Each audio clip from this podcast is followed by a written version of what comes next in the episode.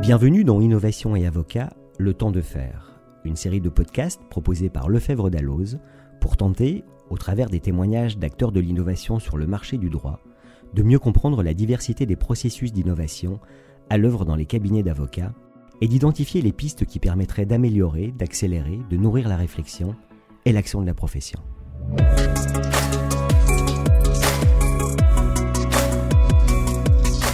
La diversité de la profession d'avocat est une richesse.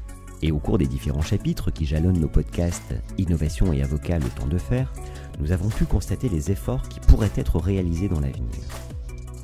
Reste que, déjà, certains confrères et acteurs du droit innovent. Pour partager leur parcours et identifier les idées que vous pourriez vous approprier, nous avons invité Cécile Amia, créateur d'Easy Paper. Bonjour Cécile, merci d'avoir accepté notre invitation. Bonjour Laurent. Cécile, euh, je vais vous demander de, euh, de vous présenter brièvement, s'il vous plaît. Merci euh, de me donner la parole dans ce joli projet qu'est le livre blanc. Je suis Cécile Amia, je suis à la base juriste d'affaires et je suis surtout aujourd'hui cofondatrice de la plateforme Easy Paper. Easy Paper, euh, c'est une plateforme de services juridiques et administratifs à destination des entrepreneurs étrangers et expatriés. Nous sommes une très jeune entreprise française et euh, nous euh, destinons nos services à un marché français et africain. Très bien, Cécile, merci beaucoup. Pourquoi vous êtes engagée sur la voie de l'innovation? Alors, c'est vraiment une Très belle question. Euh, la voie de l'innovation, en fait, euh, elle tient déjà euh, du fait de ma propre nature. Je suis une personne qui, qui ne supporte pas la routine. Je suis plutôt une personne qui aime bien le changement, qui aime bien tester de nouvelles choses. Et je, je, pense que lors de mes premières expériences en droit, j'ai très vite détecté pas mal de routines euh, dans la pratique et euh, j'ai voulu apporter un plus à voilà cette routine là. Très bien, merci beaucoup Cécile. Est-ce que vous considérez avoir été bien formé, bien préparé euh, pour, pour innover? Ce serait un tout petit peu prétentieux de ma part de dire que j'ai été très bien formé, mais je pense que je me suis donné les moyens pour euh, savoir au moins euh, ce que c'est que l'innovation, euh, savoir au moins déjà, enfin à la base j'ai une formation de juriste, dont plus ou moins en termes de droit des affaires, j'ai une certaine connaissance assez solide, je dirais.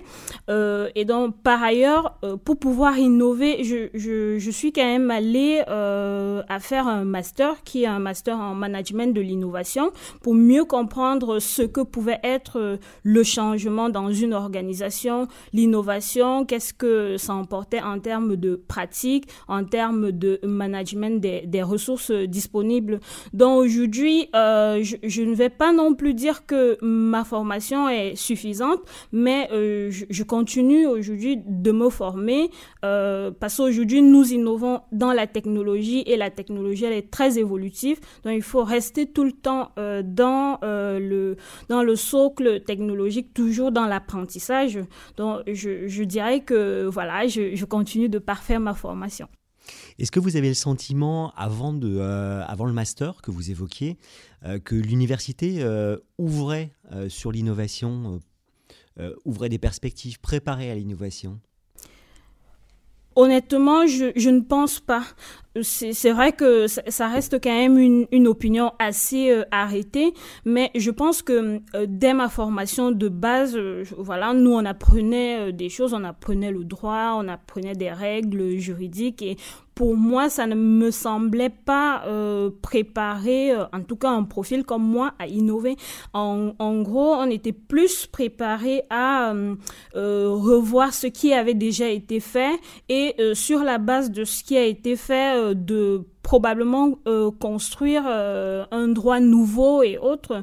Mais en fait, ce qu'il faut dire, c'est que aujourd'hui, la, problématique de, l'innovation, en fait, elle tient au fait que dans la technologie, l'environnement est différent de ce que euh, le droit a toujours été. Avant, le droit suivait la société, donc on mettait sur pied des règles en fonction euh, des nouvelles réalités sociales, mais aujourd'hui, la technologie va très vite.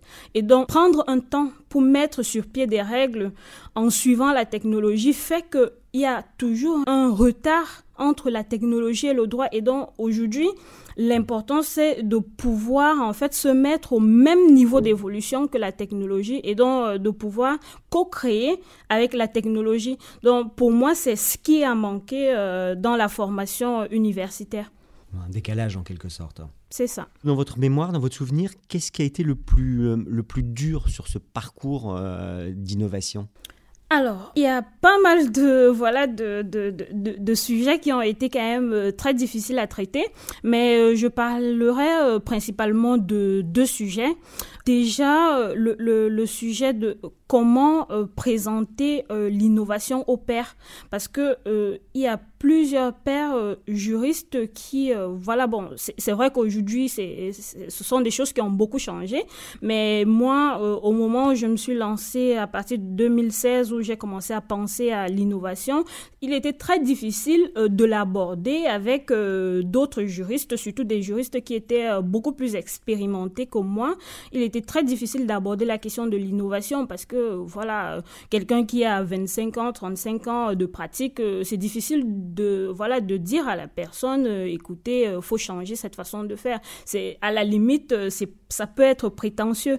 Donc ça c'était d'abord une première difficulté de comment présenter la chose comment faire comprendre que on peut innover on peut changer la façon de faire même si on a déjà pas mal d'expérience même si on a toujours fait ça ensuite la difficulté c'était au niveau je dirais au niveau de la mixité des profils c'est-à-dire aujourd'hui, euh, nous, on propose une solution qui est plutôt une solution technologique.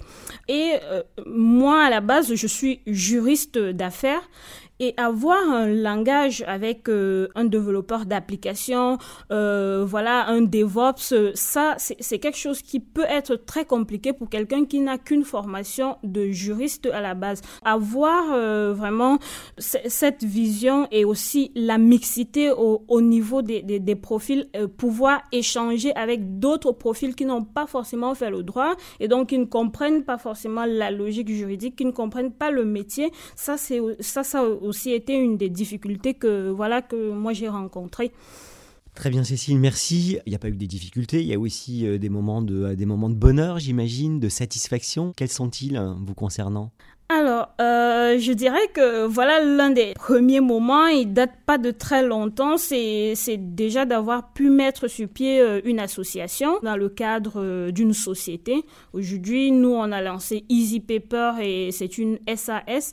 Donc pour moi, ça a été vraiment un, un, plutôt un agréable moment parce qu'en fait, c'était quelque part l'aboutissement à un cheminement qui n'a pas été du tout facile. On a dû mettre ensemble, comme je le disais tout à l'heure, euh, des profils très divers, euh, très variés. Et on a réussi à, mettre sur pied une entente finalement de, de, tous ces profils-là. Donc pour moi, c'est un plus évidemment c'est pas euh, c'est pas vraiment une fin en soi mais c'est un c'est un vrai plus. Euh, ensuite euh, je dirais que voilà les, les, premières lignes de code sur voilà sur notre solution ces premières lignes de code pour moi aussi représentent une vraie victoire. Faut faut dire que moi j'ai passé pratiquement deux ans à essayer de mieux comprendre la logique voilà des de, de, des développeurs parce que je ne voulais pas juste confier une mission de développement informatique euh, à à, voilà, euh, à l'équipe tech. Je voulais comprendre ce qui sera fait, savoir euh, pourquoi est-ce que euh, on choisissait plutôt telle technologie à telle autre, pourquoi est-ce qu'on choisissait de développer ça en no-code plutôt que from scratch. Et donc, ça m'a pris un certain temps et donc, du coup, dès les premières lignes de code, je, je dirais qu'il y a quand même eu un petit sentiment de satisfaction. Merci beaucoup Cécile. Ah mais c'est moi qui vous remercie euh, de m'avoir invité. Je suis très heureuse d'avoir participé à voilà à ce très beau projet. Nous sommes ravis également. À bientôt. À bientôt.